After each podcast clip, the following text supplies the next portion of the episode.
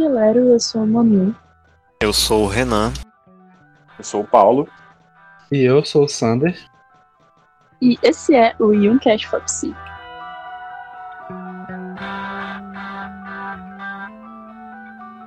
Hoje a gente vai continuar nossa série do Animando Jung, que é um quadro especial aqui do podcast, quando a gente comenta coisas relacionadas à cultura pop e tenta relacionar com psicologia analítica.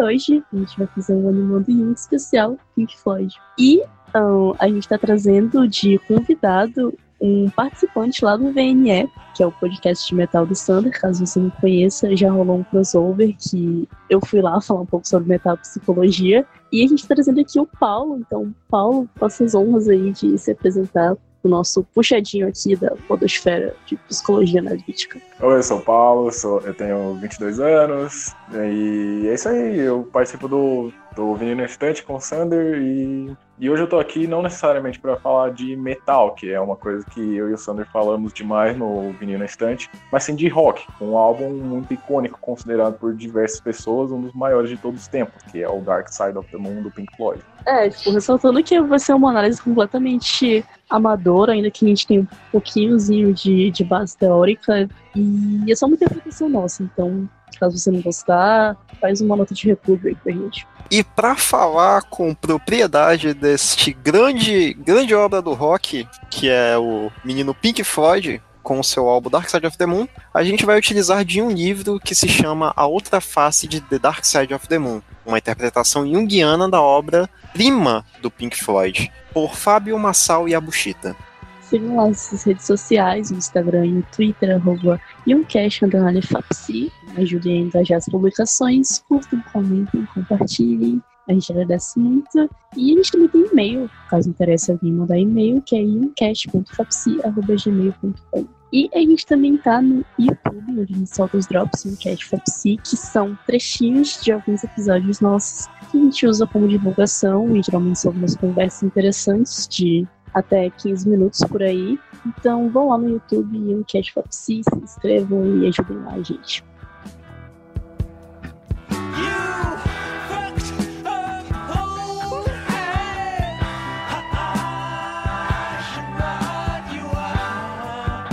O Pink Floyd é um grupo, um conjunto inglês de rock progressivo, rock psicodélico, sempre essa discussão se eles são progressivos ou não. Enfim, é uma banda de rock que tem um som meio é, experimental, algumas coisas meio esquisitinhas, bizarrinhas, que fez muito sucesso ali na segunda metade dos anos 60 e nos anos 70. A banda é formada principalmente pela formação clássica dos, dos mais famosos, que é o Roger Waters, o David Gilmour, o Richard Wright e o Nick Mason.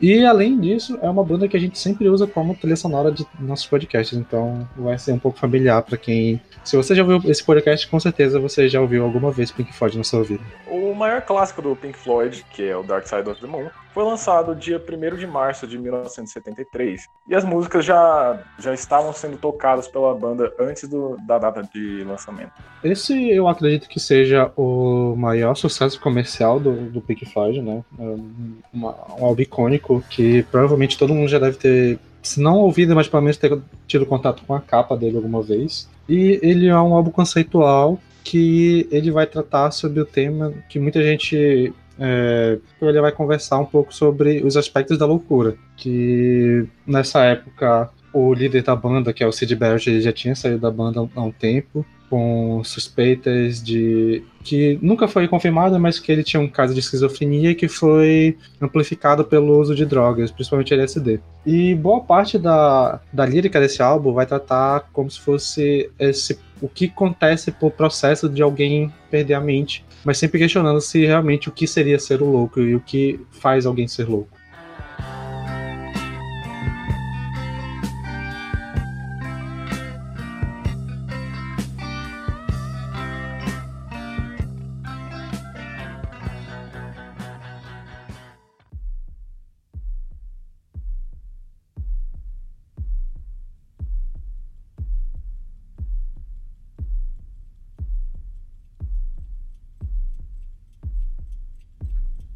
Álbum abre com Speak to Me, que começa com uma ambientação e por trás dessa ambientação nós temos o som de batimentos cardíacos que representam o nascimento, basicamente, de uma nova forma de vida, pois o álbum reflete bastante sobre esse tema. Sim, e esse álbum ele vai tocar muito na questão sobre ciclos, né? E aqui a gente começa um novo ciclo. E também é interessante que a gente consegue ver, ouvir nessa música sons de relógio, de caixa registradora, que são sons que a gente vai ver em outras músicas lá pra frente. E alguém no fundo falando que e alguém no fundo falando que ele já está louco há alguns anos e ele não sabe explicar por que ele é louco, mas ele sabe que ele é louco. E é isso que ele vai falando, que é difícil explicar, é difícil sacar o porquê, mas ele sabe que é louco e que talvez todos sejam loucos também. E que ele vai é, que dessa dúvida inicial do álbum, que é o que realmente é a loucura. Se é só ele que é o louco da história.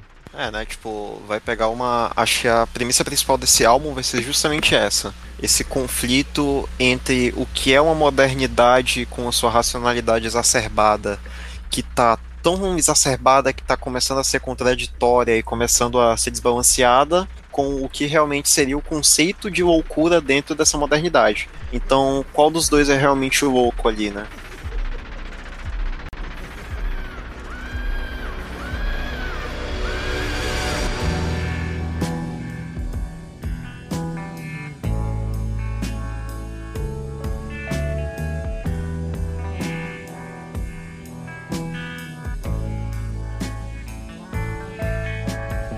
Junto a Speak to Me, geralmente é tocada Brief, que é a segunda música do álbum. Aqui a gente tá, já tem a primeira música com a letra já cantada, que vai ser performada pelo David Gilmour. E acho que um, um, detalhe instrumental que eu acho muito interessante nela é que ela tem uma guitarra havaiana no início, né? Que é um som bem.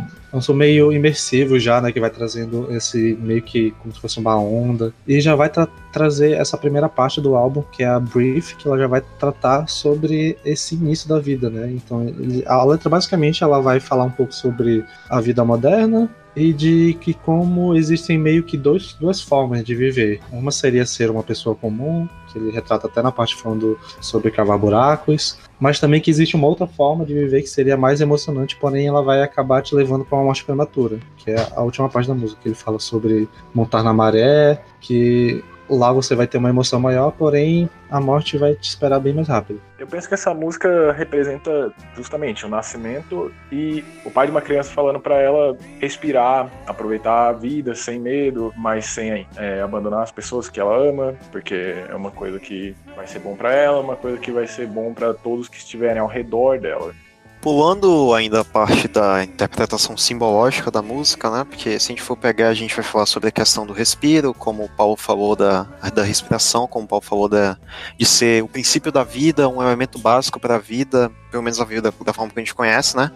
E também do ar, que vai ter muitas questões simbólicas por ser um dos elementos bases da alquimia. Eu vou pegar uma interpretação que é mais pessoal mesmo, que me, me, pareceu muito na letra, e eu acho que até condiz com, com, com o álbum, sendo o álbum uma, uma reflexão sobre uma vida moderna, né, sobre tipo, as loucuras, sobre a forma, a forma como se comporta o nosso mundo moderno, que o início do álbum parece muito mais um, uma conversa consigo mesmo, né? Quando tu tá, tu tá muito agitado, então tu tá, tu tá na correria, tu tá nervoso e tu para, fala pra ti mesmo pra te respirar, pra tu não se preocupar que as coisas vão dar, vão dar certo, pra tu basicamente não se desconectar de si mesmo e ao mesmo tempo se desconectar daquilo que tá te fazendo mal. Apesar de que, de que a, terceira, a terceiro verso da primeira estrofe vai falar como se estivesse falando com outra pessoa, isso poderia ser interpretado como uma pessoa falando com seu inconsciente, talvez, né? Que a gente vai puxar mais esse lado quando a gente for, dar, for falar da psicologia analítica mesmo. Mas essa primeira estrofe me parece muito isso. Uma pessoa que tá a mil por hora e ela para, respira, é, fala para ela não se preocupar, não se ter medo de se importar, né? Don't be afraid to care. E olhar, olhar ao redor e ver onde é que ela tá pisando, onde é que ela tá, o que ela tá fazendo e se focar no ali e no agora que se focar no ali e no agora, na verdade, é uma das, das coisas mais difíceis dentro de um mundo moderno como a gente tem hoje. Então, eu não sei se eu concordo necessariamente com é, ser uma conversa consigo mesmo. Para mim, parece justamente um, um, pai falando com um filho, avisando, sabe? É, ah, não, não, não tem problema você se importar, é, você pode deixar, você pode deixar, tipo, é, ir curtir a vida é, fora, sim, mas não deixa, não me deixa, no caso, né? Que é não abandona uma pessoa que te ama tanto, assim, é seu progenitor. Por essas, que eu acredito que seja uma conversa mais com um pai, uma mãe, do que uma reflexão dele, mas eu entendo. Quando tu, quando tu para e pega realmente a segunda estrofe, vai realmente parecer muito mais uma conversa ali de uma figura que não é superior, mas é mais experiente, digamos assim, com uma figura menos experiente, né? Que ela tá falando como é que as coisas, como é que as coisas vão ser, como é que você vai dever se, deve se comportar nessas situações e no caso dessa situação seria a vida como um todo, né? Então acho que o Paulo tá tá tá certo. Tá certo aí a, a Eu acho que o lado mais reflexivo de Brief não tá necessariamente nessa Brief, tá na reprise que acontece em Time, sabe? É, eu acho que essa visão que o Paulo falou, que vocês estão discutindo, ela se encaixa nessa interpretação mais clássica de que essa música seria alguém aconselhando alguém mais novo e apresentando para ele duas opções de vida. Essa vida e dando e explicando o que vai acontecer se fizer tal coisa e o que vai acontecer se fizer na outra. Já essa, essa interpretação do Renan, eu acho que ela já tem mais a ver com a interpretação que o autor do livro vai fazer, mais simbólica desses elementos que ele vai usar esse ar, né, como se fosse uma representação de espírito, nesse caso o espírito é, levando em conta como o inconsciente, né, essa representação do, do inconsciente e que essa essa parte de do ar seria meio que a respirar seria tu entrar em contato com o teu inconsciente seria uma simbologia para tentar ter esse contato com o self, fazer individuação, esse tipo de coisa que a gente sempre comenta por aqui. Quer falar alguma coisa aí? O ar, né? Dentro do, de um tema muito muito complexo que a gente já abordou, né? Quando a gente foi falar de ânimos e ânima, a, a figura do arquétipo feminino, masculino, perdão, dentro do, do Jung é justamente relacionado ao ar, né? Que vai ser relacionado ao espírito e ao mesmo tempo também vai ser relacionado à razão. Então, dentro dessa, da interpretação junguiana, vai caber muito essa, vai caber muito essa carapaça, digamos assim, de ser, de ser uma conversa com o teu inconsciente, mais especificamente com uma parte mais, mais paternal, com um arquétipo mais paternal do teu inconsciente, né? Porque ele está aconselhando e ao mesmo tempo vai ter toda essa simbologia do ar por trás, ao mesmo tempo em que também vai ser uma, uma questão mais digamos, vai ser um, uma questão mais experiente, um arquétipo que tá ali, tem uma experiência que vai, já vai puxar pro self, né? Pode ser muito bem, não uma conversa com o self, porque isso é muito complicado, mas talvez o self ali se manifestando de alguma forma, né? Sim, tanto que logo nesse mesmo verso, quando ele vai falar sobre olhar em volta, escolher seu próprio solo, né, seu próprio chão, o autor do livro vai fazer uma análise de que isso pode ser visto como uma analogia para a tomada de consciência, você se autoafirmar e autoafirmar a sua individualidade, que é um, um ponto necessário, né, para fazer esse processo de individuação, de ter essa tomada de consciência, é você se autoafirmar. E essa escolha desse território seria justamente você se postar seu pé no chão e decidir onde é que você vai ficar e, dar essa tal voz pro teu consciente, né, pro teu ego. Apesar de que ele vai sempre alertar, né, sobre a supervalorização do ego e tal. E um outro ponto muito interessante que eu notei agora é que basicamente essa, essa música vai editar né, o tema central das, dos, das reflexões que vão surgir no álbum, que vai ser justamente esse, esse embate entre o espírito, né, entre o ar, que vai representar o imaterial, contra o material, né? Que seria uma vida mais materialista, como vai ser representado mais à frente, que a gente vai ver em Money, e uma vida também materialista que a gente vai ver mais à frente na próxima música, que é Time, né? Que é justamente as preocupações tão mundanas que isso acaba se dando se indo de encontro, né, com essa primeira parte da música que vai falar justamente sobre tu relaxar, sobre tu essa conversa, digamos assim, com o inconsciente num tom paternal, né, puxando esse arquétipo ou talvez o self. Trazendo um pouco mais para termos uh, psicológicos especificamente ditos, uh, nesse sentido, uh, esse ar que se respira vai ser o pneuma, ou seja, ele vai ser o espírito. Explicando em termos psicológicos, o espírito ele é o fator psíquico que se manifesta como uma intenção superior do inconsciente. E essa superioridade, ela não é uma coisa racional e voluntária, é uma qualidade essencial e inata à sua manifestação. E ela é sempre sentida como algo mais poderoso que o nosso próprio ego. É algo inato a gente. A gente não escolhe ter isso, ter esse espírito. E seria esse espírito que daria a capacidade criativa para os homens, né? O entusiasmo, a força vital, a inspiração. Ou seja, ele queria, queria gerar uh, coisas que emanam do inconsciente. Então essa música, numa interpretação mais junguiana, ela seria como, é, puxando isso que os meninos falaram, né, de ter alguém mais experiente te falando sobre alguma coisa, alguém te dando conselhos, entre aspas, seria o teu self, que é a tua ponte entre o teu consciente e o teu inconsciente, é o teu arquétipo mais forte. E esse self ele estaria sendo representado por espírito, que vai sair do fundo do teu inconsciente em direção ao teu ego, no intuito de te orientar e de te proporcionar reflexões que o indivíduo vai tomando ao longo da vida dele. Então, tem um pouco esse teor paternal, né? Talvez porque os arquétipos e também estejam na tua camada mais profunda do inconsciente. Mas tem essa coisa de alguém mais experiente te, te dando orientações sobre coisas que tu deve fazer e formas que tu vai aproveitar melhor a tua experiência ao longo da vida.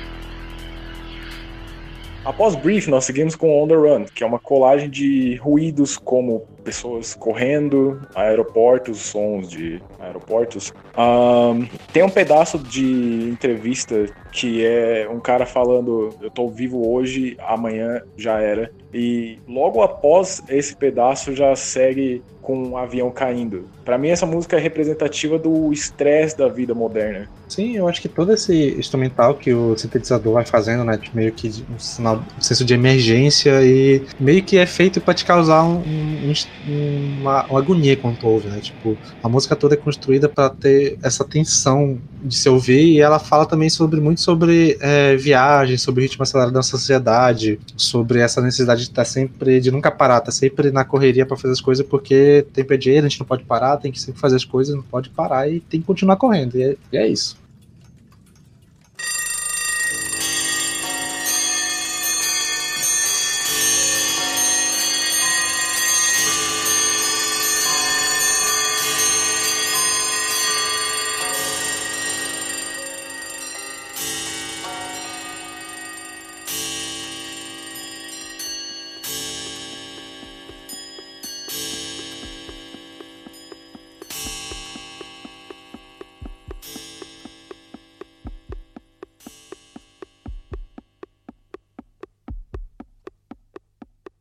Após The Run, nós temos o que eu considero uma das melhores músicas de todos os tempos, que é Time, que começa com o som dos despertadores, que já indica basicamente o que vai se tratar a música. A música se trata da percepção de que o tempo está sempre passando e quando você percebe isso, talvez seja um pouco tarde. A gente encontra isso no, nos versos das, das, músicas. No primeiro verso, é basicamente uma, uma pessoa ainda que não percebeu que o tempo está passando. É, quando chega o refrão, já no final da, do primeiro refrão, né, claro, é, nós temos o narrador dizendo que quando você percebe que o tempo está passando, talvez você já tenha perdido o, o sinal de que já era para você ter começado a correr. Essa música ela tem esse dueto né, no vocal, que as estrofes são cantadas pelo David Gilmour e o refrão é cantado pelo Richard Wright. E essa música ela trata muito sobre essa nossa relação com o tempo, né, sobre estagnação, confusão, arrependimento, movimento, sobre como também a nossa percepção ela, de tempo, né, ela vai se alterando conforme a gente vai ficando mais velho, as coisas parecem que estão passando mais rápido, todas essas coisas são questionadas nesse, nessa música. E essa música, pessoalmente, me foi um soco no estômago, bicho, porque eu acho que, como o Sander mesmo falou, né, conversa muito com a modernidade. O tempo, hoje em dia, tudo é baseado no tempo, né? O que, na nossa sociedade, um dos fatores principais é justamente o trabalho. O que é o trabalho, se não a a venda da sua força de trabalho, né? E o que é a força de trabalho se não o tempo? Tu tá ali disponibilizando o teu tempo, tu tá vendendo o teu tempo, que é uma parada que não é um recurso renovável, e a dispor disso tu recebe dinheiro, que vai ser a próxima coisa que a gente vai abordar, né? A próxima música. Não lembro se é a próxima, mas enfim. Então, justamente, é, devido a todas essa, essa, essas ligações é que essa música vai se conectar tão bem dentro desse álbum e também que essa música vai tocar muita gente justamente porque isso aí é basicamente a base da nossa sociedade e da forma como a gente vive hoje. Eu vejo no instrumental da música até um pouco dessa brincadeira de começar a perceber que o tempo está passando e você entrar em acordo com isso, por mais que seja uma coisa completamente difícil, uma coisa realmente como o Renan falou é um soco no estômago. O solo do Gilmore, para mim, eu sempre divido ele em duas partes. A primeira parte é ansiedade, assim, de perceber que estava passando, então, necessariamente, já como diz até no segundo verso, você, a cada segundo que passa, você está um dia próximo, mais próximo da morte. E aos, a segunda parte do solo é uma parte um pouco mais introspectiva, uma, uma parte um pouco mais reflexiva, bem mais tranquila do que foi o início. Eu acho que é a parte que o narrador, protagonista, está já entrando de acordo com essa sensação.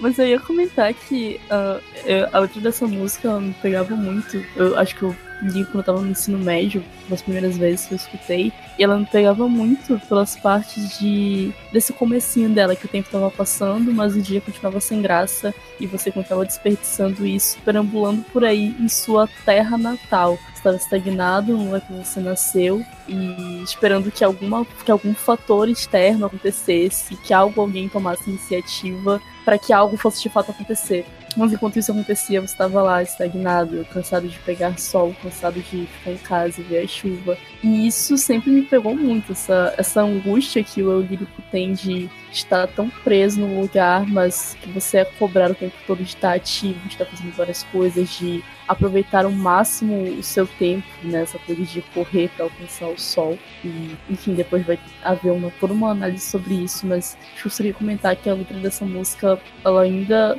muito particularmente isso, ela ainda é muito, muito forte para mim, como o Renan falou, ela não soco no estômago mesmo. E acho que pra gente que tá quarentena há um tempo, tá sendo obrigado a, a, a ficar os dias sem graça e a tentar lidar com a vontade de fazer tudo e não conseguir porque você não pode sair, não conseguir porque você não tá tendo a produtividade ideal, ela expressa bastante esse sentimento, essa angústia, de certa forma. E é uma música muito temporal, eu acho. Eu acho que ela se encaixa em grande parte dos contextos de qualquer pessoa que viva nesse mundo moderno. Eu acho que em matéria de letra, eu imagino que ela seja uma das minhas favoritas, não só da Pink Floyd, mas eu acho que no geral, porque a forma que ela é construída e cada palavra que o Roger Waters usa para compor ela, eu acho muito, muito boa. Uh, tem tudo isso que vocês falaram, eu concordo também, essa, essa sensação que ela traz, esse suco no estômago, esse meio que chacoalho, né, de perceber que as coisas estão andando. E que é isso que vocês estão falando, né? Desse soco no estômago, dessa, dessa angústia de você tá sendo passado para trás e que tá levando pra morte, né? Esse, a, esse é o, o, básico da vida, né? Que a única certeza é a morte, essa frase mais clichê do mundo e tal. Mas ela trata muito um pouco sobre isso também, né? E usando a proposta do álbum, né? A gente já consegue ver que como o tempo ele vai ser usado como um fator que dada a preocupação que a gente vai ter com ele, que a gente leva a ter, ele pode ser um fator que vai levar alguém à loucura, assim como a, o estresse da vida moderna, né, foi nas últimas anteriores, agora a gente está aqui é nessa percepção do tempo e essa cobrança que a gente tem de ser ativo, de ser é, de aproveitar o tempo que a gente tem é um, um fator também, né? Que pode levar à loucura. Tirando, tirando o fato de que essa música te faz se sentir ínfimo, né? Porque correr atrás do sol é uma é uma parada impossível, né? Uma parada que. a, gente vai, a gente vai falar mais sobre essa parte do sol depois, eu imagino, mas é só uma, uma interpretação pessoal mesmo. Corre atrás do sol, e aí quando você está chegando perto, o sol nasce atrás das suas costas, e também o sol continua relativamente o mesmo, mas você está mais velho, né? Dá essa sensação de pequenez, dessa sensação de ser ínfimo, de ser sem importância, e não importa o quanto tempo tu dedique a, a, essa tarefa de correr atrás do sol, tu não vai conseguir alcançar ele, mas no final tu tem que se contentar, ou tu tem que aceitar, ou então tu tem que ver o lado positivo de que o que valeu é justamente o processo, né, não o fim propriamente dito. Tem essa reflexão gigantesca em relação a, ao tempo e como como uma coisa gigantesca, ao mesmo tempo que é uma coisa tão pequena, se a gente for colocar nos nossos termos humanos, basicamente. E é impressionante como o fim do segundo verso é tão simples, mas ao mesmo tempo tão gigantesco, considerando que o Richard Wright anuncia pro ouvinte que o tempo passou, a música acabou, então basicamente chegou o fim da vida e ele esperava poder ter feito alguma coisa mais disso. Ele, ele esperava ter alguma coisa mais para falar, só que não, a música simplesmente acaba antes de começar a reprise de Briefing. É, é impressionante, é uma das melhores músicas de todos os tempos, eu repito isso e sempre vai ser. E entrando na análise já mais do livro, né, uma análise mais junguiana, acho que a primeira coisa que a gente consegue notar é uma relação dessa música com a, o mito do herói, né? Que seria meio que a representação do primeiro passo da jornada, que seria a, a saída da Terra Natal, né? Principalmente ali no primeiro, na primeira estrofe, né? Quando ele falando sobre aquilo que até a Manu comentou sobre estar na, na cidade natal, tempo passando, e que seria esse primeiro passo da jornada seria justamente você sair desse estágio de estagnação e que seria quando surge esse chamado da aventura onde você vai sair, vai explorar o mundo e tal, para tentar conseguir seja lá o que você precisa para sua história e tal. E ele seria também como uma analogia simbólica para a diferenciação do ego, né, que é um momento em que até no livro ele vai trazendo alguns exemplos de desenvolvimento, né, falando desde quando é, uma criança ela tem a psique dela muito é, envolvida com os pais, né, de que até uma certa idade tudo que a criança vai pensar vai ser muito influenciada não só consciente, mas também conscientemente pelo pensamento dos pais. E vai falar um pouco também sobre tomar o controle da sua jornada para iniciar esse processo de individuação. Seria nesse momento em que você vai sair desse estágio estagnado, em que você vai decidir, eu preciso fazer isso, e vai começar a querer trabalhar para exercer esses passos do processo. E a gente pode também fazer uma análise sobre todo aquele trecho em que a letra trata sobre o Sol, em que o autor do livro vai fazer uma relação com a crítica que Jung tem sobre a modernidade, né? E que esse correr atrás do Sol seria como uma tentativa de tentar dominar o tempo que é algo que meio que, segundo Jung, vai vir, né, com essa coisa da modernidade de querer dominar as coisas, de querer ter a razão em cima de tudo, de como o homem resolveu que ele vai dominar a natureza, e uma dessas formas de dominância é ter esse controle, essa sensação que a gente tem sobre o controle, principalmente sobre o tempo, né, que a gente faz. E que essa relação do ego, né, vai ser, acabar sendo superestimada, e ela vai se expressar por essa forma de, essa obsessão com, de controle tanto para exercer esse controle, mas também como uma forma de escapar do teu destino mortal que seria a vida, né? E a gente pode até trazer aquilo que a gente comentou um tempo atrás, nos outros episódios, em que pro Jung, né, o objetivo desse processo todo de individuação que a gente sempre fala, o objetivo do ser humano, ele nunca vai ser comer, nunca vai ser é, sei lá, se reproduzir, caçar, sobreviver. O objetivo de, do, do ser é ser, no sentido de realizar todas as potencialidades que tu tem. E quando a gente tem essa relação de domínio, a gente nunca vai conseguir é, expressar essas potencialidades que a gente tem, porque a gente vai acabar sendo dominado por esse ego inflado que vai sempre trazer algo material e que não necessariamente vai ser aquilo que a gente busca, mas vai ser algo que vai satisfazer a tua vontade naquele momento. Vai ser algo muito é, imediatista que no fim não vai ser tanto. Vai ser meio que tu gastando teu tempo para concluir objetivos que não necessariamente vai te levar a algum lugar, mas só porque vai satisfazer a tua a tua é, vontade imediata, né? A tua libido mais, mais, mais forte em sentido mais consciente. É, análogo ao sonho de Ícaro, né? A, coisa, a questão do sol. Ele, pra satisfazer o ego dele, voou tão perto do sol e queimou as asas. Então é mais uma coisa imediata que o teu ego te leva a acreditar que é algo que você quer, que é algo que você precisa, de vou dominar o tempo, vou superar o tempo, vou transcender o tempo. E no final vão, vai te gerar uma frustração, de qualquer forma. Mas eu ia puxar a parada de que o processo de individuação, é, desenvolvimento da personalidade, o Jung vai usar justamente essa analogia que é o Sol, né? Que ele vai representar real, é, realmente essa questão do processo de individuação manifestado na, na vida de uma pessoa, né? Na vida de um indivíduo, onde o Sol vai subindo, né? Ele tem tá ascensão e ao chegar ao meio-dia, se eu não me engano, né, ele se encontra no ponto mais alto do céu, centralizado, né? Ali ele está na sua potência máxima. Então ele começa a decair. E o Jung vai utilizar isso justamente para fazer analogia com esse processo. De que é, até a meia-idade, ali na adolescência, na infância, a gente está num processo de ascensão a gente está reunindo forças, digamos assim, né? A gente está reunindo essa potência. E ao chegar no meio-dia, a gente está na sua potência máxima. Meio-dia seria ali os 40, 35 anos. Então, dali você começa a decair. O que tu pode fazer? Como, como é propriamente dito na música, né?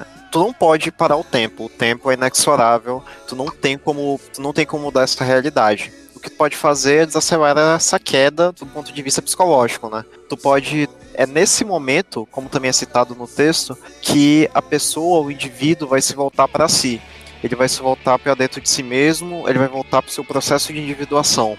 Então, de certa forma, ele vai desacelerar essa queda, porque ele aqui estava reunindo potência e aqui, de certa forma, ele vai começar a utilizar essa potência. Ele pode utilizar essa potência já com a experiência que ele teve na vida e ele pode começar a se usar disso para se conhecer melhor e fazer, né, dar, dar sequência ao seu processo de individuação, de que como a gente abordou em, em outros episódios, é um processo longo, é um processo que de certa forma não tem fim, que vai refletir também nessa questão de o Sol é, passando por todo o seu ciclo e renascendo atrás do, da, do, do personagem em Time, né, do lírico em Time, e que é, justamente nisso é, que esse indivíduo que está ali já no, na segunda fase da sua vida, que é uma fase muito mais monótona, que é uma fase que ele vai ter que ser muito mais voltado para dentro de si mesmo, que ele vai começar a reunir e começar finalmente, depois de ter passado toda essa primeira parte da sua vida reunindo potência, reunindo forças, é, lidando com seu, com seu aspecto psicológico de uma forma muito mais pulsante, ele vai começar ali a meio que estabilizar, né? E ele vai finalmente, na maioria das vezes, dar sequência no seu processo de individuação, visto de que, por fatores sociais e psicológicos, uma pessoa com 40 anos é muito mais estável e desenvolvida do que uma pessoa na sua primeira parte da sua vida.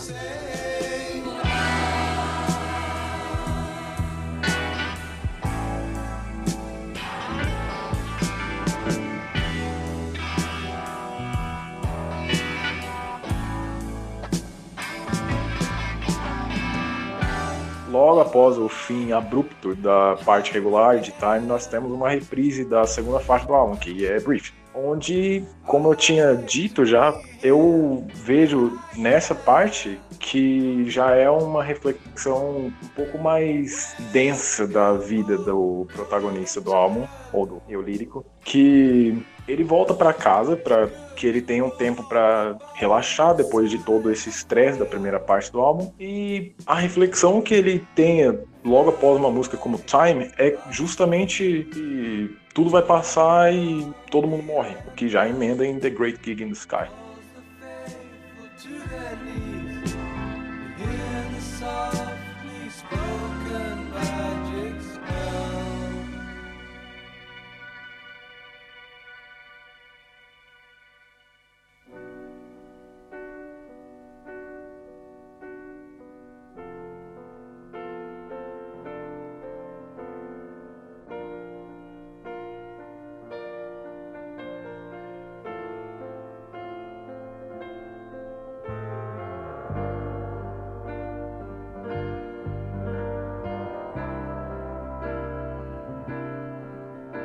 A Great Gig in the Sky é também um instrumental, mas é um instrumental meio estranho assim de falar, porque é um instrumental que possui vocal. Mas é uma performance vocal é, que é um improviso, né, que foi pedido para a cantora fazer, e que é um instrumental que vai tratar sobre a morte, né, sobre esse medo da morte, tipo, alguns trechos de algumas vozes a gente consegue ouvir assim no background da música, e esses trechos vão falando sobre esse medo da morte, né, sobre, principalmente sobre a negação sobre o medo da morte.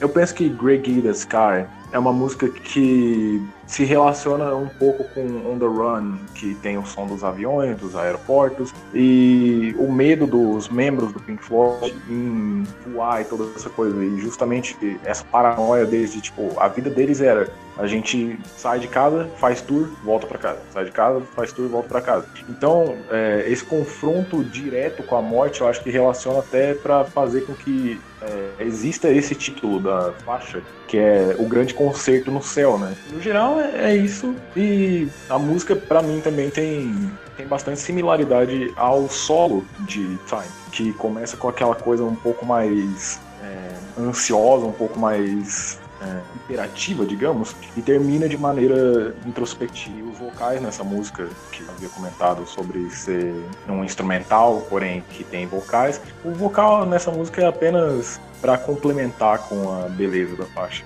E é um puta complemento, porque essa performance vocal é muito emocionante. Acho que ela passa tudo que a música quer, quer passar, né? Acho muito doido. E disso que tu falou sobre essa parte de ser meio. começar meio ansiosa, depois ir decaindo um pouco. Existe uma teoria que eu não sei dizer se realmente é verdade, eu cheguei a pesquisar, mas não achei muita coisa sobre. Que essa música ela meio que também representa as cinco fases do luto, né? Que seria a, a negação, raiva, barganha, depressão, aceitação e que durante a música ela vai passando por todas essas fases. Sinceramente, eu não sei dizer se realmente isso, isso bate, até porque a música era um, um improviso, né? Mas, assim, forçando um pouco, tu consegue é, identificar onde cada parte da música encaixaria uma, numa dessas fases da, do luto.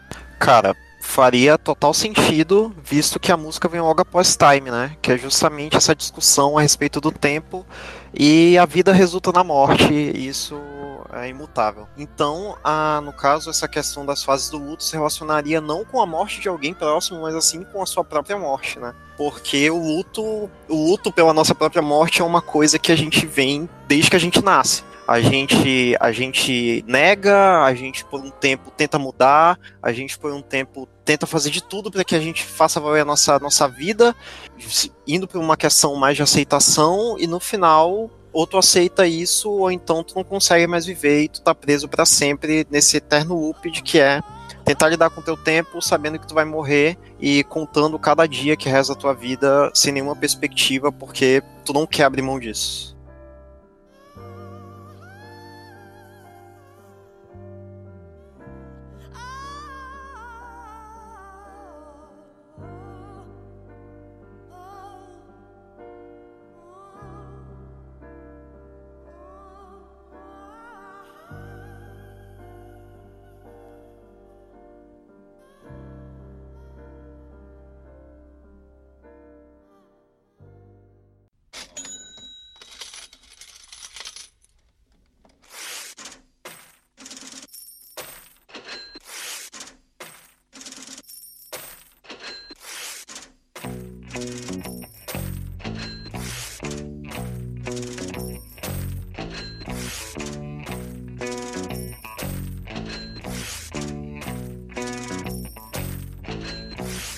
Abrindo o segundo lado do disco, nós temos uma faixa icônica, Money, que considerando alguns membros do Pink Floyd, principalmente a pessoa que escreveu, que é o Roger Waters, é escrita com bastante ironia, cara. Começa com o som de moedas e caixas registradores e é um capitalismo total, cara. É impressionante saber que é o Roger Waters que escreveu essa música. Ele fala. Sério, não. Tipo, lógico não, que é todas, todas as letras do álbum é ele. Não, eu sei, mas não sei por que tu acha impressionante ele escrever essa música. Ele só Eu fala acho. disso, basicamente. Verdade. Tipo, o, o Animals inteiro, é só pra fazer isso. É ironia. Então, nossa, quem diria que o Roger Waters estava criticando o capitalismo, hein? Porra. É. A música ela já começa, né, com um, um riff de baixo, que é a base da música, né, um groovezinho mó da hora. E eu gosto muito da letra dela, que ela realmente concorda contigo, ela tem esse tom de ironia muito forte sobre a forma em que a sociedade lida com o dinheiro e como as pessoas projetam no dinheiro a, a solução para todos os problemas, né. Então acaba que o dinheiro vira o objetivo final de tudo. E aqui a gente consegue ver mais um lado dessa parte do conceitual do álbum, né, de mais um elemento que pode que vai ser utilizado para criticar formas em que a pessoa é levada à loucura e aqui o dinheiro e a forma em que a sociedade se é, organiza em volta do dinheiro, da captação e do acúmulo do dinheiro é a lei da humanidade. E até é engraçado porque ele já até chega a fazer uma crítica de como a ganância e a cobiça é algo que recebe um aspecto negativo na sociedade, mas que ao mesmo tempo é, cada um não abre mão dessa parte, né? Então ele vai falando que ah, o dinheiro, eles dizem que é a raiz de todo mal, mas ainda assim, se tu pedir um aumento, eles vão te negar. E é isso, não se surpreenda com isso. Eu acho engraçado também, é, em alguns momentos, ele discutir, por exemplo, que dinheiro tem que ser repartido mesmo, só que não é para você pegar a minha parcela, né? Eu não, eu não quero te dar um pouco da minha parcela. Então, o dinheiro tem que ser repartido de qualquer modo. Enfim, a hipocrisia. essa música soa glamourosa. É a mais animada no álbum. O solo de saxofone soa glamouroso demais. O solo de guitarra do David Gilmour é um dos mais animados, assim, deles. Eu diria até na própria discografia do Pink Floyd, mas é, é muito em contraste ao álbum que é bem introspectivo, uma coisa bem relaxada, e você coloca uma música tão glamourosa quanto Money no do álbum. Eu acho até por isso que ela foi escolhida, né, pra ser o single e meio que virou o primeiro grande sucesso, assim, de. Principalmente nos Estados Unidos, né? Acho que faz sentido a pessoa americana ler essa música e não entender que é uma crítica e gostar dela, né? É, tipo, muitas músicas que falam justamente sobre uma crítica ativa ao capitalismo fazem muito sucesso na, na, nos Estados Unidos. Tipo, irritam muito e ou a galera entende que é uma crítica e, e, pega a ironia e acha engraçado, então a galera não se liga mesmo. Eu acho que a gente sempre, sempre parte do princípio que a americana é boa. Assim. Não, aí é que tá, pô. Aí é que tá. Aí é que tá. Essa crítica, ela vai justamente não somente para as pessoas que monopolizam dinheiro, mas as pessoas que vão ter esse discurso de ser contra o capitalismo, mas vão, vão ter essa hipocrisia realmente, né? Que justamente por isso que, que bombou, né? A América, América não, os Estados Unidos é um, é um é o país, acredito que é um dos países que o pessoal deve ter mais dinheiro, né? Mas em questões econômicas deve ser onde os indivíduos têm uma recebem bastante, a moeda é valorizada, etc, etc. Então, tipo, as pessoas mesmo as pessoas não têm consciência de si mesmo, né? Então essa crítica ao capitalismo muitas vezes pode acabar sendo vazia e eu acho que eles criticam bastante isso também dentro dessa música. Não somente as pessoas que têm o dinheiro e foda-se, eu tenho dinheiro e vou ver meu luxo, até porque a crítica vai acontecer também a questões materiais, né? Não é necessariamente uma crítica ao capitalismo, mas o capitalismo engloba essas questões materiais. Uh, a interpretação junguiana que o livro tira dessa música é basicamente sobre falar da questão do complexo de poder, que o indivíduo ele tá, só tá agindo pra, pelos seus impulsos para satisfazer o ego, utilizando o poder que o, o dinheiro e a ostentação e o status social vai agregar a ele. O complexo uh, na psicologia analítica ele vai ser uma energia psíquica que foi acumulada e ela foi meio que ela vai se emergir junto a um conteúdo que você tem recalcado, de certa forma, usando aqui um termo da psicanálise. Um conteúdo que ele não te faz. Vamos botar aqui que ele não te faz bem, é um conteúdo, de certa forma, nocivo a você. E quando esse complexo emerge, é como se você saísse de si. É algo que você faz, você pensa, tipo, nossa, por que eu agi assim? Por que eu agi dessa forma súbita e inesperada? E a questão de quando você tem muito esses episódios de um complexo emergindo e você perdendo o controle para esse conteúdo que tá vindo à tona, isso pode desencadear uma patologia séria.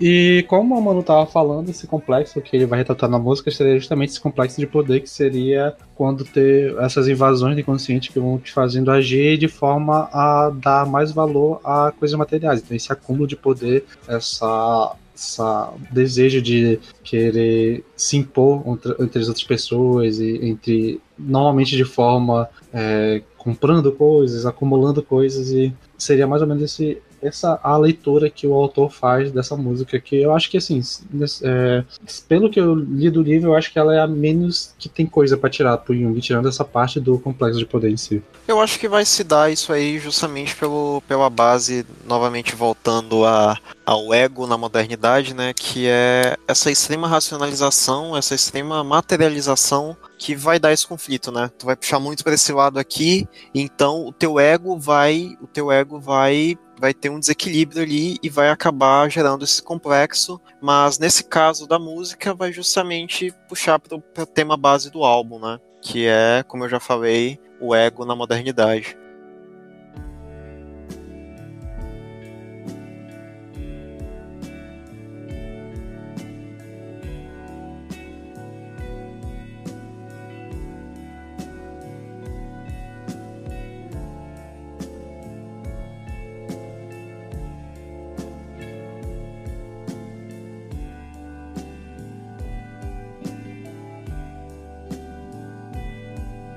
Em Money, nós temos uma pergunta sendo respondida, que é quando você foi violento pela última vez e se você estava certo em relação a isso. Que é uma pergunta que emenda bem em Us and Then, que é a faixa seguinte. Na Us and Then a gente consegue considerar ela como se fosse a balada do álbum, né? Ela é a música mais calma. Inclusive, eu acho que ela foi a primeira música do Pink Floyd que eu ouvi antes de, de sei lá, coisa de criança. A mamãe ouvia essa música e tal aqueles DVD de música romântica que vendia por aí e tal, e que não faz nem sentido porque essa música não é romântica, mas a galera é doida, né? E que é uma música, assim, de primeira nós, a gente pode uh, dizer que ela vai tratar sobre conflitos. E que vão desde conflitos físicos, como uma guerra, brigas, né? Até é, conflitos ideológicos. E ela fala bastante também sobre a divisão de grupos, né? E que se existe algum sentido nesses conflitos a, a, impressão muito que eu tenho que o Jung dá pra essa parte da música é que, tipo, ele falando muito sobre como a massa foi suprimindo a individualidade e aí as pessoas foram confrontando entre si e aí ninguém mais sabia o que, que era o que, que era si mesmo, o que, que era massa, pelo que lutar. E, as, e em algum momento as pessoas começaram a, a também um, refletir isso a figuras políticas, né? Tipo, elas não conseguiam mais é, ter esse processo de tomar consciência de si mesmo, de, de se sentir um indivíduo, e aí elas direcionaram isso para outra pessoa e colocaram elas no, essa pessoa num pedestal. E que foi surgindo essa idolatria toda, essas figuras políticas. Eu acho que aqui a gente consegue trazer tanto aquilo que a gente já trabalhou naquele episódio de religião, de que a religiosidade para Jung é algo é um fator primordial de alguém, mesmo quando tu não vai devotar tua religião para algo, é, algo literalmente religioso, tu vai acabar projetando esse teu pensamento religioso em outros temas, né? Então acho que aqui a gente consegue ver muito sobre isso. E também a gente consegue ver também muito aquilo que o Renan vem trazendo bastante sobre essa dinâmica entre a razão e a, a fé, no caso, né? Sobre esse pensamento mais natural, mais ancestral de não ser tão racional assim como existe toda esse essa essa supervalorização da razão que a gente sempre vem falando nos episódios que o Jung criticava muito, né? Então, muito nessa música vai, vai trabalhar muito sobre esses opostos que estão brigando entre si, sobre esses grupos que são de esses grupos de ideias contrárias e que o Jung vai trabalhar muito, e até o autor ele fala que isso é muito uma coisa da modernidade, porque é, o homem primitivo ele conseguia conciliar esses dois lados, né? Tipo, era muito mais fácil conciliar esses dois lados porque ah, não tinha tanta disputa de poder como há hoje em dia. Eu acho que o ponto principal aqui não vai ser não vai ser somente essa questão do embate entre racionalidade e espiritualidade, mas vai ser justamente a questão de formação da personalidade, como o indivíduo vai crescer para se tornar realmente o um indivíduo dentro daquela sociedade e que basicamente puxando aqui um, dois parágrafos do livro e também um pouco do Ivan Harari, né? Ival Harari, é, a gente não foi a gente, até muito pouco tempo atrás, a gente não tinha esse conceito que a gente tem hoje de individualidade.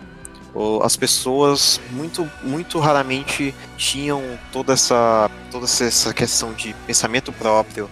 As pessoas não estavam acostumadas com uma questão, como questões que a gente tem hoje, como básicas, como privacidade. Então, todo esse conceito de individualidade é uma coisa muito mais moderna do que a gente pensa. No livro está dizendo que foi realmente é, a partir da Renascença. Então, é, como é que um ser humano dentro de uma sociedade moderna, anômica, vai lidar com isso? Basicamente, ele não lida, ele volta para suas raízes. Quais são as nossas raízes? Os grupos primitivos. Qual é a primeira, qual é a primeira a primeira coisa que a gente vê em um grupo primitivo, na maioria das vezes, né? Pelo menos na, na ideia que a gente tem hoje, é justamente aquele grupo de que é uma massa una, de que possui uma liderança ali bem estabelecida e de que o grupo todo se reforça. O grupo todo, muitas das vezes, possui a mesma mentalidade e, se não possui a mentalidade, essa pessoa é tirada desse contexto. Beleza, isso dentro de uma sociedade, uma sociedade ali formada por alguns indivíduos é uma coisa. Isso no espectro social em que a gente tem atualmente é muito mais complicado, porque a gente não está falando de 20, 50 indivíduos. A gente está falando de, no caso do Brasil, quase 200 milhões de pessoas. Então eu acho que esse, essa música em específico como é abordada no texto também, vai falar muito sobre isso.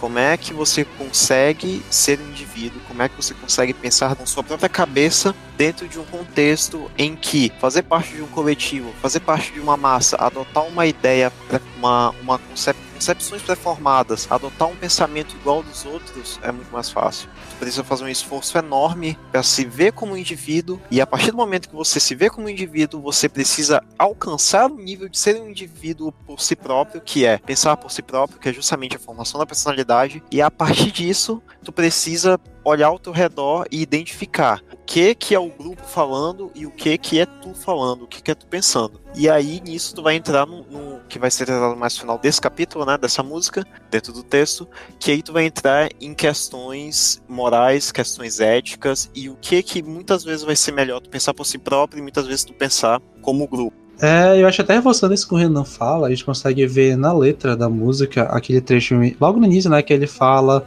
é, só Deus sabe que isso não era o que, o que escolheríamos fazer. Que denota esse poder em que o, a massa, o coletivo vai ter sobre o indivíduo, que acaba fazendo o indivíduo ter ações que não necessariamente seriam aquelas que eles queriam. E até por essa música também tratar sobre guerra, tem muito disso, né? De ser ações que outras pessoas estão tomando por ti e você vai lá e faz. E é isso.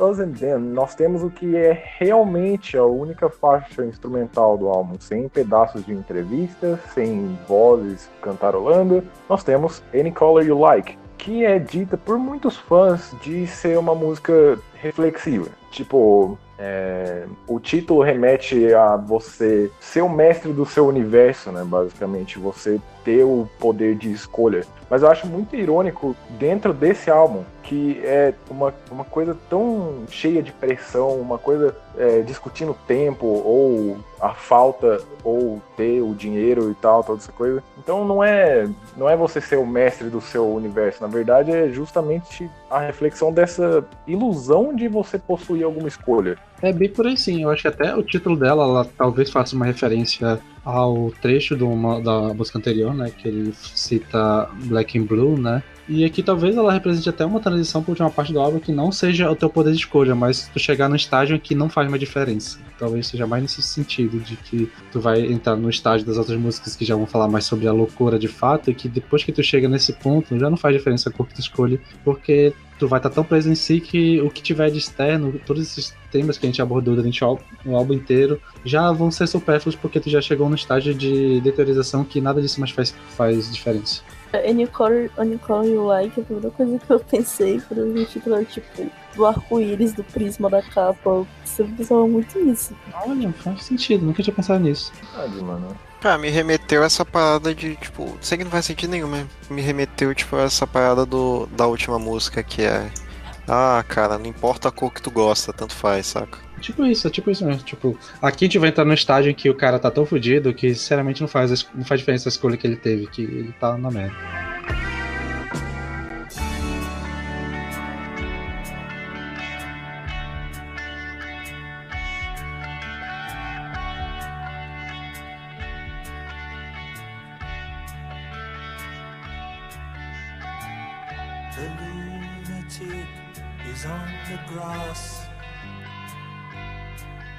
Após Any Color You Like, nós temos o que talvez seja uma reflexão que iria ser explorada em álbuns à frente, como por exemplo no Wish You Were Here, que é Brain Damage, onde nós temos o Roger Waters escrevendo e cantando pela primeira vez no álbum é, sobre o que seria a inspiração dele pra essa música que foi a loucura do Barrett. Aqui a gente já consegue ver ah, o C depois de estar no estado de definhando, né, tal, após de encarar todas essas fases que a gente citou, o tempo, a correria da vida, a, a morte, o dinheiro, os conflitos, tudo isso acaba chegando no estágio em que aqui a gente vai ter já uma descrição mais, mais, é, mais clara de um caso de esquizofrenia, né? Que, onde vai fazer essa relação com o Sid Barrett.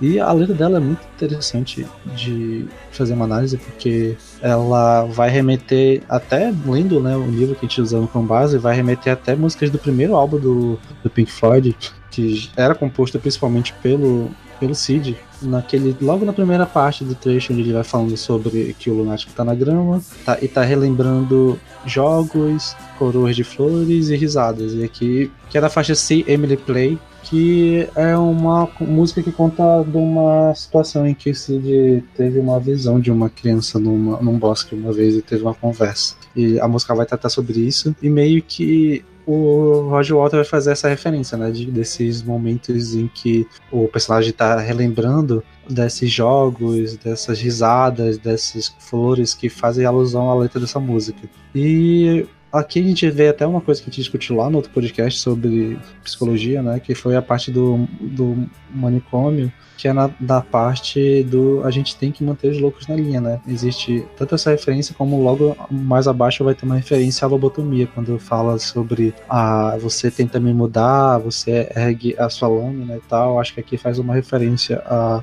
a, a esse processo né, da lobotomia. Não, eu só ia comentar que essa questão da Emily, na interpretação, ela fica como se fosse o arquétipo de uma eterna criança. Essa coisa mais lúdica, mais infantil. E até trazendo já mais pra análise indiana, a gente vai ver que essas lembranças né, que ele vai ter no início da música, a gente pode fazer uma leitura que seria a incursão de, desses, conce desses conteúdos inconscientes na, no consciente do indivíduo, né, em cima do ego, que acaba trazendo essa confusão que seria mais ou menos como Jung vai, vai tratar inicialmente como funcionaria essas patologias relacionadas à realidade, né, como a esquizofrenia. Seria essa relação em que o inconsciente está invadindo tanto o consciente que a pessoa já não consegue mais diferenciar a realidade do, das fantasias que ele vai criando. Então, essas memórias que a música inicia, ela seria justamente esses trechos onde ele vai tentar relembrar algumas memórias que vai fazendo ele ter até uns sentimentos bons, né? Relembrando a isso que a gente foi comentando. E que a música vai tratar muito sobre essas incursões, né? Que ele tá sentindo que tem alguém invadindo a cabeça dele, que vai tendo meio que alguns, alguns pressentimentos de coisas ruins que vão acontecendo. E aqui tem citado, né, a, o título do álbum, né, que é na parte onde ele sempre fala que quando algumas coisas que ele vai narrando ruins acontecerem, eu irei te ver no lado escuro da lua.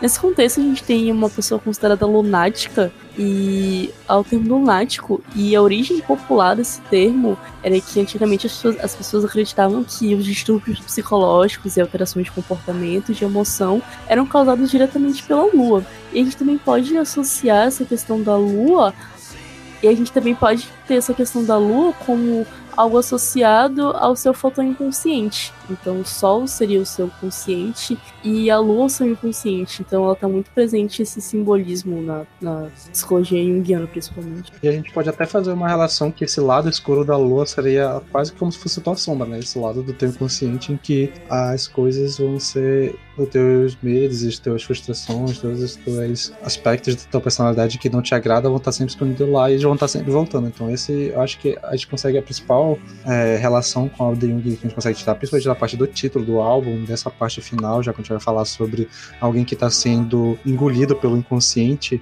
é que quando essa relação entre ego e inconsciente não é muito bem estabelecida, um dos dois vai acabar saindo ganhando. E nesse caso é o inconsciente, que seria toda essa carga de coisas que o indivíduo foi reprimindo durante a vida toda vindo à tona nesse, nesse de uma vez. Então todas as fantasias, tudo que ele via como algo irreal vai ser confundido com a realidade. Daí veria esse lado escuro da lua sendo aflorado.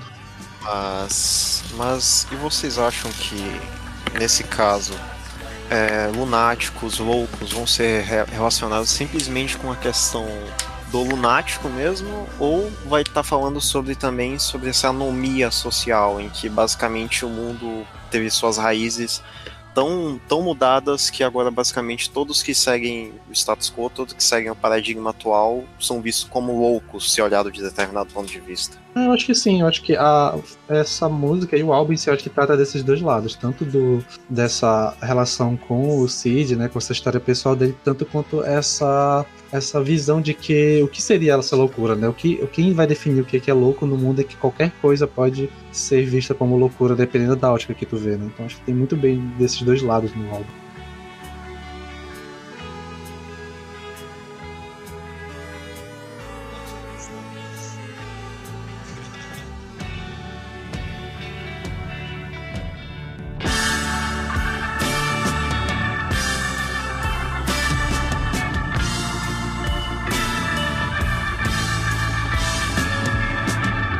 Faixa que está sempre ligada a Brain Damage é tocada até em sequência, muitas vezes em rádios até, é o encerramento do álbum Eclipse, que para mim é um resumo do álbum e tem uma letra que é tão pesada para mim quanto Time, que é uma reflexão de tudo que você faz, tudo que você deixa de comprar, tudo que você acredita, tudo que você salva, nada disso importa no fim das contas. E aqui a gente consegue ver isso que a gente vê trabalhando o álbum todo sobre essa parte de dualidade, né? Sempre trazendo conceitos que soam como controvérsia, falando sobre o que você comprou, o que você roubou, o que você chorou, todos esses, esses aspectos da, da personalidade. Que acho que até dá pra tirar aquilo que a gente fala sobre sempre quando vai ter esse confronto com a sombra, né? Que você tem que ter esse equilíbrio tanto com os aspectos positivos, com todos os aspectos negativos. E também a gente pode falar um pouco sobre como esses embates que a música vai estar relacionando é esse conceito básico do Jung que é esse equilíbrio, né? E que esse equilíbrio vai ser necessário tanto para o Sol quanto para a Lua, nesse caso,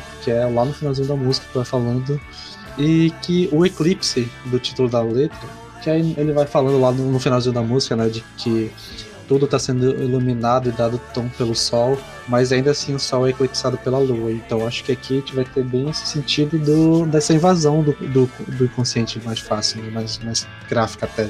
Que seria a lua se pondo à frente do sol e tendo essa. cortando a luz que o sol estaria. Então aqui a gente vai conseguir ver essa relação já mais direta com essa o inconsciente tomando conta e a loucura chegando no seu estágio de ápice.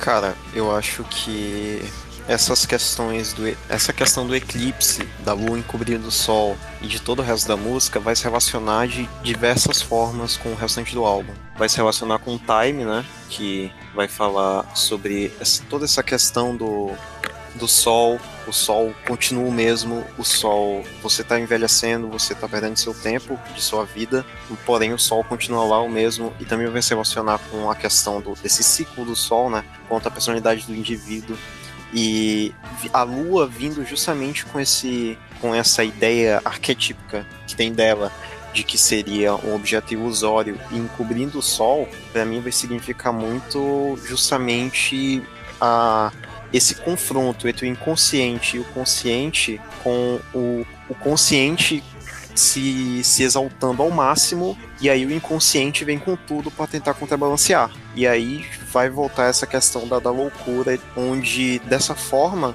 quando esse materialismo se sobressai e o inconsciente precisa balanceá-lo, é justamente esse período de escuridão que seria o eclipse, né? Porque ali o teu, o teu processo de individuação tá parado. Ali tudo deu errado, basicamente, né? O que pior podia acontecer aconteceu. Tu teve uma cisão completa do teu consciente e do teu inconsciente. Como a frase que consta no final da, no final da música, não há um lado escuro na lua. Na realidade, na verdade, ela é toda negra. Isso seria talvez é, esse lado pessimista, essa questão pessimista dessa vindo dessa cisão completa do inconsciente do consciente, ou talvez é, reafirmando que tá todo mundo louco eu acho também ainda até para fazer uma leitura de que o fato da lua ser toda escura, o que vai trazer a luz para ela vai ser o sol. Então, de novo a gente vai trazendo essa questão do equilíbrio, que para existir a luz na lua precisa do sol para estar tá lá, para equilibrar esse lado escuro e o lado claro que a gente vê. É, logo, logo após ele falar que o Sol é eclipsado pela Lua, assim, já, já temos o, as batidas do coração que nós havíamos ouvido no início de Speak to Me. E essa batida é o som que encerra o álbum. Então, basicamente, eu entendo como se o protagonista tivesse morrido, basicamente. Que nada vale, o tempo é inevitável e o tempo chegou até ele. Ah, a, gente, a gente pode interpretar isso como, ah, como a finalização do mito do herói. O herói morreu aí. E a morte não necessariamente é a morte definitiva, mas é renascimento. Tanto que Se você essa. for tentar ouvir o álbum em ciclo, tipo, num Exatamente. repeat, é justamente isso. É a batida do coração que vai fazer a ligação entre a primeira e a última música. Exatamente.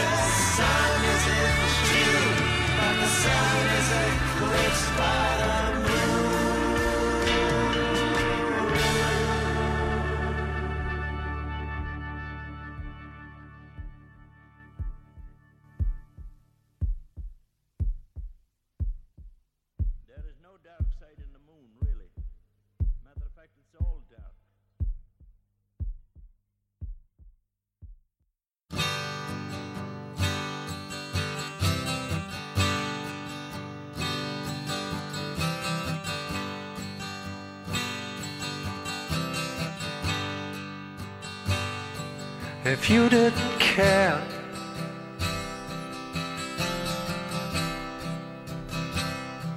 what happened to me?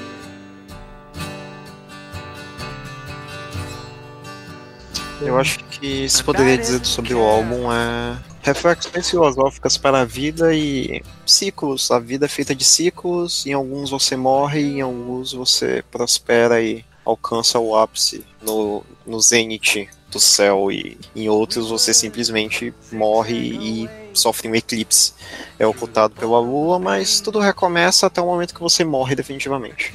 E também, tipo, pra gente, em 2020, já é muito mastigado essa questão do quanto a sociedade é nociva, o quanto a gente tá num constante processo de adoecimento psíquico. Mas eu acho que quando foi lançado, era uma crítica mais. não mais nova, mas que, sabe, ela. ela tocava mais as pessoas no sentido de ter esse estalo de ver a letra, ver aquilo e pensar, nossa, é a nossa vida, é o modo como a gente tá existindo agora. Então acho que na época isso, isso deve ter tido um impacto muito maior pra quem ouvia aquilo ali de primeira e pensava, pô, é essa vida que eu tô vivendo, sabe? Ainda assim, eu vejo esse álbum como bastante atual. É, são poucos os álbuns assim que eu ouvi e penso que envelheceram tão bem. E o Dark Side of the Moon é um deles. É, as letras continuam excelentes, a experimentação continua maravilhosa. É, bate de frente com obras modernas como OK Computer do Radiohead, que é considerado por muitos como dos melhores ou melhor álbum de todos os tempos, na verdade, né? Que, sei lá, veio da inspiração justamente desse álbum e lida com os mesmos temas, como a informação tá fazendo mal pra gente, é, como a sociedade mudou de acordo com a internet, a mudança dos tempos e toda essa coisa.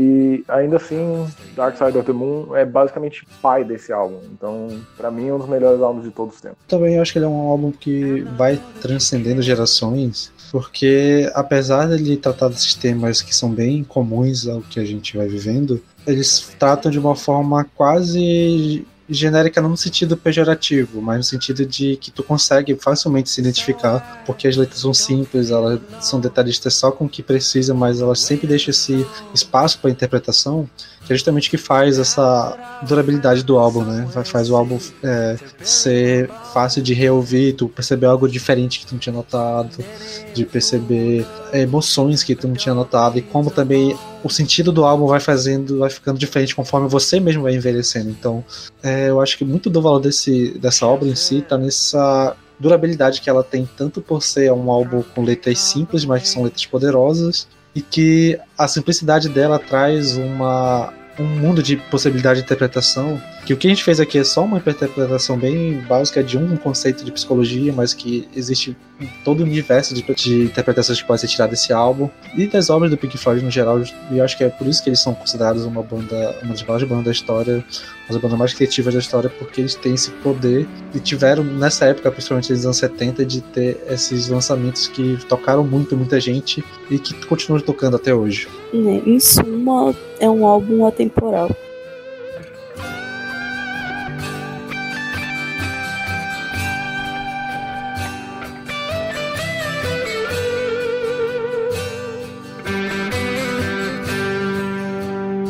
É isso aí, gente. Se você ouviu até aqui, siga a gente no- nas nossas redes sociais. A gente está sempre interagindo com vocês no arroba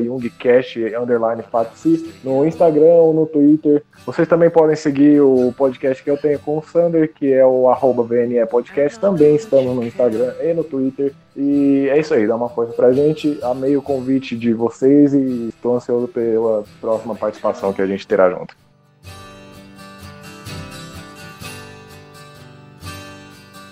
So I don't feel alone or the weight of the stone. Now that I've found somewhere safe to bury my bones, and any fool knows a dog needs a home.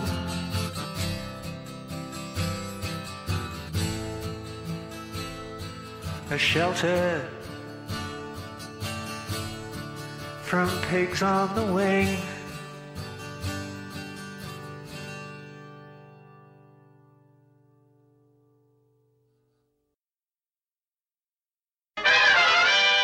E esse é o Jung Floyd Fapsi, não Jungcast. Uhum. Jung Floyd na estante. Esse é o tipo. Fala que o livro faz um- uma análise junguiana e tal, pá, só pra deixar claro. E com seu título autoexplicativo, uma interpretação junguiana, é, esse livro vai fazer exatamente isso, uma interpretação junguiana da obra-prima do Pink Floyd, que nesse caso viria a ser The Dark Side of the Moon, o álbum de 1900 e eu não sei quanto, vou refazer isso aqui, que eu... Não, não, deixa, deixa, acho que já ficou com- explicativo o suficiente. Mas eu sei que você nunca tinha ouvido esse podcast. Então, a gente te dá esse aval aí. Tu pode dizer. Tu pode mandar comentários pra gente falando que você ouviu o podcast e você reconheceu a música. A gente vai ficar muito feliz. Aqui a gente lembrou, né, que tinha que fazer esse início do episódio, né? Mandei É porque, aqui. é porque esse episódio é progressivo psicodélico experimental. A gente vai, vai brincar com os limites da. Exatamente. Vai ter cachorro latindo, vai ter criança chorando. Tem um vizinho meu que tá bebendo e tá mó forrozão ali, mas esse vizinho de vez em quando ele bota Another Big the Wall pra tocar. Se tu for, se tu for comparar The Dark Side of the Moon com, com alguma obra, tem que ser Mágico de Oz. Não, eu não tô comparando. Tem a relação com o Mágico de Oz, né? Lá, lá vem o, o cara me explicar sobre. Ah, mas tu já sabia a relação do Dark Side of the Moon com o Mágico de Oz? Ah, é, só tem que. Vocês esqueceram de combinar isso com o. O Roger Waters que fica puto quando pergunta isso dele. Dark Side of the Rainbow. Não, tipo, tem esse rolê aí, mas. Isso é coisa de drogado, gente. É uma que tava chapadaço, foi ver o, E aí, foi colou, ver o né? filme e Todo- botou. Aí, caralho, faz sentido essa parada aí. E aí todo mundo concordou massivamente. Eu tava ouvindo o álbum, né? Pra, no trabalho, enquanto eu tava fazendo umas paradas lá. Daí o pessoal passou e eu vi assim: Porra, Renan, tá ouvindo parada de alienígena aí? É. Aí eu não soube o que falar. Cara, perfeito, essa devia ser a introdução do episódio. Todas as vezes que eu ia falar, a música abria no letras, aí começava o barulho de alarme, e aí me dava um desespero profundo. Foi um minuto horrível da minha existência agora. Cara, a gente tá clichê pra porra, né? Eu mandei um a única certeza da vida e o Renan mandou o que importa é a caminhada. Tá foda hoje. Eu ia falar que a gente ia comentar da time do Angra aqui, né? Pra. Clássico do Angels Cry. Ah, Só pra homenagear a Carol que tá fazendo aniversário hoje, né? É verdade. Feliz aniversário, é. Carol. Você nunca ouviu esse episódio, mas feliz aniversário. Ela vai ouvir, eu já falei pra Eu- ela ouvir, mano. Eu vou botar isso no crédito pra ver se ela ouviu mesmo. Aí, Carol. Vou botar um crédito especialmente pra ti. Bora ver se tu ouviu. Se tá ouvindo isso, fez aniversário. Atrasado, eu acho. E quarta-feira da, da, da Gabi, né? É. Esse episódio vai no ar na quinta, então fez aniversário pra ti também, Gabi. Isso, tu tem certeza que tu não vai ouvir, mas fica aí. Engraçado Eu que queria- eu nunca queria- um feliz aniversário pra gente, né? Eu queria mandar um abraço também pra minha tia lá do interior do Acre. Um grande beijo pra, pra Maria, minha grande amiga. Um abraço pra, pra Camila também. Opa, Pedro, Abner, vai em, vai em Brasília? É nóis. Valeu aí. Be- Beijão pro pessoal aí do, do interior do Acre, mano. Mó rolê foda. Beijão, beijão pra caravana de Caruari, São Paulo. Beijão pra Bauru. Beijão pra todo mundo. Beleza, vamos. pessoa que divague mais do que a gente. Pois é, pra tu ver, Paulo, como é que é. Tu acha que lá a gente foge da pauta? Oxi, tô nem vendo. Aqui pode. Porra, cinco minutos só do Sander dando feliz aniversário pras duas meninas e se perguntando se elas vão ou não ouvir o podcast. Isso dá uma música do Pink Floyd. O Paulo só foda-se porque ele, ele. Pô, o podcast é deles, né? Eles que se resolvam. É foda. É assim que eu ouvi a discussão lá do VNE, vocês quebrando o pau lá e lá. O podcast é dele, eles que se resolvam. É tipo a história do Aquiles que eu nunca entendi porque a mulher não, não deu um, um caldão no guri, né, bicho? Pois é, tipo, por que ela segura a menina pelo calcanhar, né? Tipo, não tinha uma posição melhor. É isso que eu tava pensando também, tipo, porra. Pô, dá um, dá um caldo no guri, ele não vai morrer não, porra. Ele tá protegido pela água. E ela molhou o pé dele, ela só não molhou o calcanhar, mas molhou o pé? Como é que foi esse Não rolê? é? Acho que ela segurou de dedinho, assim, com dois dedinhos no calcanhar. Caralho, o que vocês estão falando, parceiro? Eu gostei que o Renan não só mandou um etc, mas ele mandou um etc, etc dessa vez. Foi pra...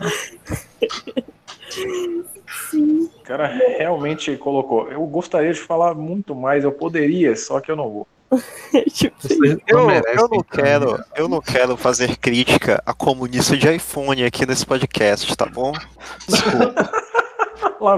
Até porque a última vez que eu falei de galera de classe média no Twitter, eu fui cancelado. E deixa isso aí na gravação, hein? Não tira, não. Eu não vou deixar, eu vou deixar mesmo.